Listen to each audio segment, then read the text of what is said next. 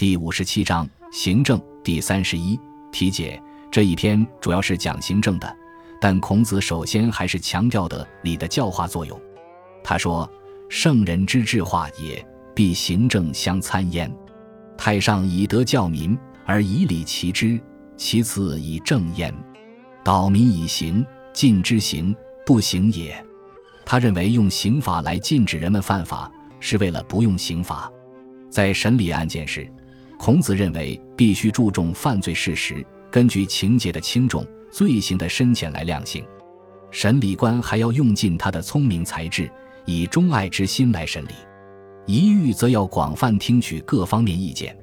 古代审理案件要经过狱吏、狱官、大司寇三次讯问审理，然后上报到君王。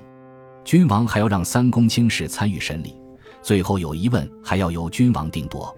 但对四种大罪，如巧言破律、顿名改作、指左道与乱政者，作淫声、造一服、设计奇器以当上心者，行伪而奸、言诈而辩、学非而博、顺非而则，以惑众者，假于鬼神、时日、卜事，以一众者则杀无赦，不必经过三次审讯。可见古代已认识到，政治上的反对派比普通的刑事犯罪对政权的危害更大。另外还有十四条禁令，规定的很详细。仲弓问于孔子曰：“庸闻治行无所用政，治政无所用行。治行无所用政，桀纣之事是也；治政无所用行，成康之事是也。信乎？”孔子曰：“圣人之治化也，必行政相参焉。太上以德教民，而以礼齐之；其次以正言导民，以行禁之。”行不行也，化之服变，导之服从，商议以败俗，于是乎用刑矣。治五行必济天伦，行刑法则轻无赦。行行也，行成也，一成而不可更，故君子尽心焉。译文：仲弓问孔子说：“我听说有严酷的刑法就不需要用政令了，有完善的政令就不需要用刑法了。有严酷的刑法不用政令。”下节、商汤的时代就是这样，有完善的政令，不用刑罚。周成王、康王的时代就是这样，这是真的吗？孔子说，圣人治理教化民众，必须是刑罚和政令相互配合使用。最好的办法是用道德来教化民众，并用礼来统一思想；其次是用政令来教导民众，用刑法来禁止他们。用刑罚的目的是为了不用刑罚，对经过教化还不改变，经过教导又不听从，损害义理又败坏风俗的人，只好用刑法来惩处。专用五行来治理民众，也必须符合天道。执行刑罚对罪行轻的也不能赦免。刑就是刑，刑就是已成事实不可改变，一旦定刑就不可改变，所以官员要尽心的审理案件。仲弓曰：“古之听讼，有乏力于事，不以其心，可得闻乎？”孔子曰：“凡听五行之颂，必原父子之情，立君臣之义以全之，议论轻重之序，慎测深浅之量以别之，悉其聪明，知其忠爱以尽之。大司寇正刑名，辟以察狱，狱必三训焉。有止无减，则不听也。”父从轻，射从重，一遇则犯与众共之，宜则赦之，借以小大之比成之。是故绝人必于朝，与众共之也；行人必于事，与众弃之也。古者公家不处行人，大夫抚养，其事欲之徒，弗与之言。平诸四方，为其所知，弗及与政，弗欲生之也。译文：仲公说。古代审理案件，对过错的处罚根据事实，不依据内心动机。对这点可以讲给我听听吗？孔子说，凡是审理五种罪行的案子，必须要根据父子之情，按照君臣之义来衡量，目的是论证犯罪情节的轻重，谨慎地衡量罪过的深浅，以便分别对待。断案者尽量运用自己的聪明才智，极力发挥自己的忠爱之心来探明案情。大司寇的职责是正定刑法，便明法令来审理案件，审案时必须听取群臣、群吏和万民的意见。有指证核实不了犯罪事实的，就不治罪；量刑可重可轻的就从轻，赦免时原判重了的则先赦。一案则要广泛的向大众征求意见，共同解决。如果还有疑问无法裁决，就赦免他。一切案件一定要根据罪行大小，比照法律条文来定案。所以赐予爵位一定要在朝廷上，让众人共同见证。行刑一定要在闹市上，让众人共同唾弃他。古时诸侯不收容犯罪的人，大夫也不供养犯罪的人，读书人在路上遇到犯罪的人，不和他交谈，把罪犯放逐到四境，任凭他到什么地方，也不让他参与政事，表示不想让他活在世上。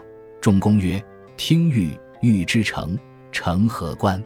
孔子曰：“成欲成于利，利以欲成告于政。”政既听之，乃告大司寇；大司寇听之，乃奉于王。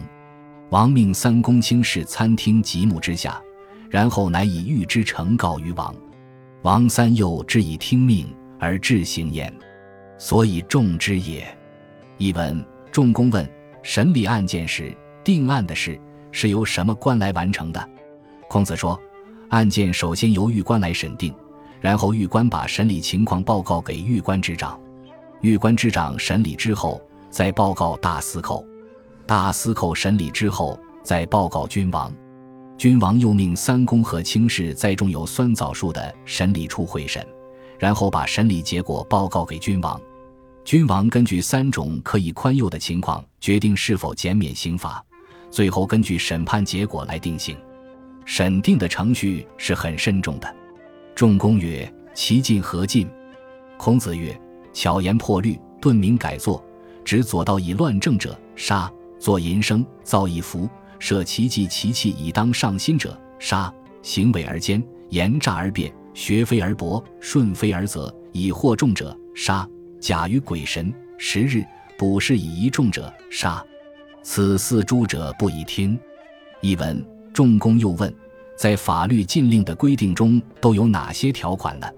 孔子说：“凡是用巧言曲解法律、变乱名义、擅改法度、利用邪道扰乱国政者，杀；凡是制作淫声浪调、制作奇装异服、设计奇巧怪异器物来扰乱军心的，杀；凡行为诡诈又坚持不改、言辞虚伪又能诡辩、学非正学又广博多知、顺从坏事又屈加粉饰。”用以蛊惑民众者，杀；凡利用鬼神、时日、卜筮，用以祸乱民众者，杀。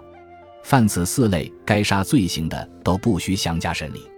仲公曰：“其禁尽于此而已。”孔子曰：“此其极者。其余禁者，实有四焉：命服命车不周于世，规章必从不周于世，宗庙之器不周于世，兵军旌旗不周于世。”牺牲剧场不周于世，容器兵甲不周于世，用器不中度不周于世，布帛精粗不中数，广狭不中量不周于世，间色乱正色不周于世，文锦珠玉之器雕饰迷丽不周于世，衣服饮食不周于世，果实不食不周于世，五木不中伐不周于事，鸟兽于鳖不中杀不周于市。凡指此禁以其重者，不赦过也。译文：仲公又问。法令禁止的就到此为止了吗？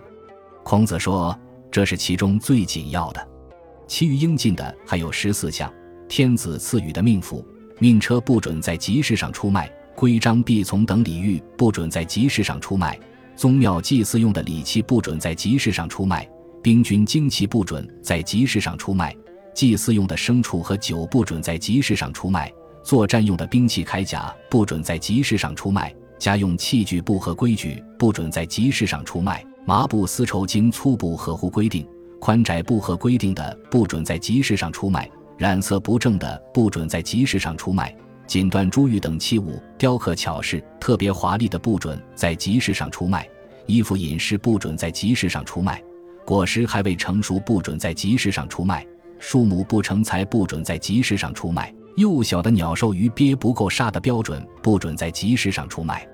凡执行这些禁令，都是为了治理民众，犯禁者不赦。